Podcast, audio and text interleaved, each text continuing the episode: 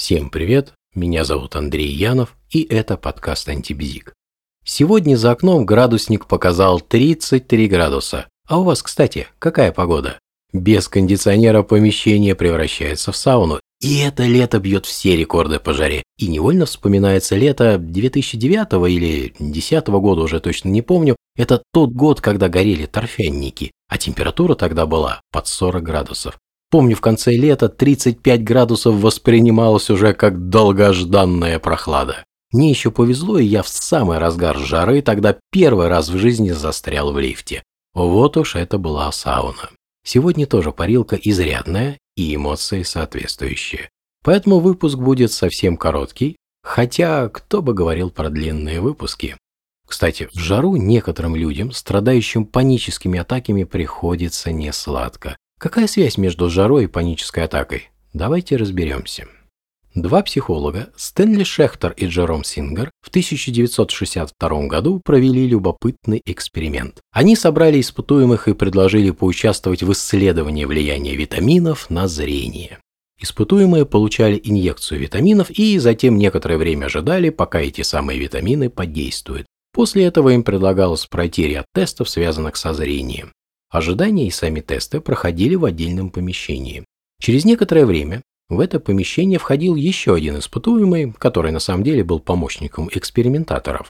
Этот псевдоиспытуемый начинал или ругаться, или демонстрировать приподнятое и радостное настроение.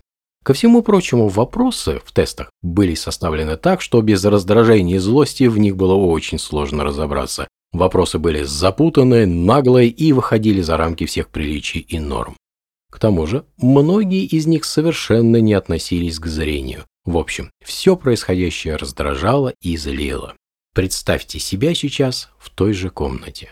Вы бы рассердились, разозлились, или у вас бы повысилось настроение? Не спешите с ответом. Тут надо признаться, что вместо витаминов испытуемым кололи адреналин. Как он влияет на самочувствие, я полагаю, вы представляете. При этом у трех разных групп испытуемых была разная информация. Первая группа была проинформирована об ожидаемых эффектах от укола. Вторая – нет.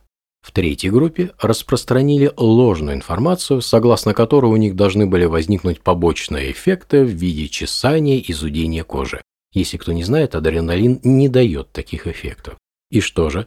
Те испытуемые, что были в группе, которая была верно проинформирована об эффектах, когда в комнату, где они ожидали, входил вот этот вот э, рассерженный псевдоучастник, то они не сердились. А вот остальные группы проявляли изрядное раздражение и злость. Напомню, что это были неинформированные и ложно информированные группы. Почему реакции были именно такие? Дело в том, что когда у человека есть готовое объяснение возбуждения, он не приписывает его эмоциям. В случае отсутствия объяснения, человек вынужден будет искать его причину.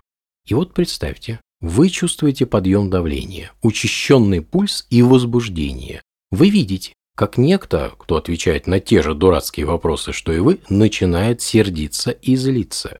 И в этот момент вы тоже начинаете считать, что сердитесь. Это работает и в обратном направлении. Человек может испытать сильную эмоцию, но приписать ее физическому ощущению. Привет панической атаке.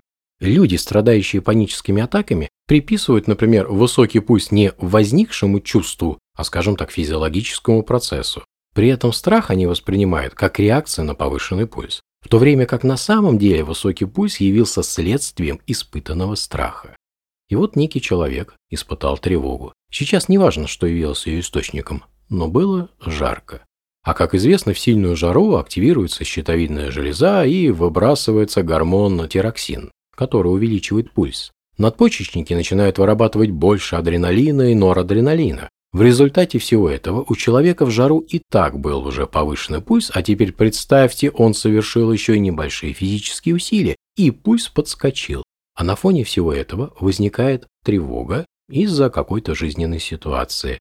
Дальше вам все уже понятно. Кстати, ситуация, вызвавшая тревогу, почти никогда не осознается человеком, страдающим паническими атаками. Но это, правда, уже другой вопрос. И справедливости ради замечу, что это, конечно, не единственный механизм возникновения панической атаки, но довольно распространенный. Вот на этом есть желание закончить это очень короткое повествование в этот очень жаркий день Всем желаю хорошего, замечательного настроения и прохлады. Всем всего доброго. Всем пока.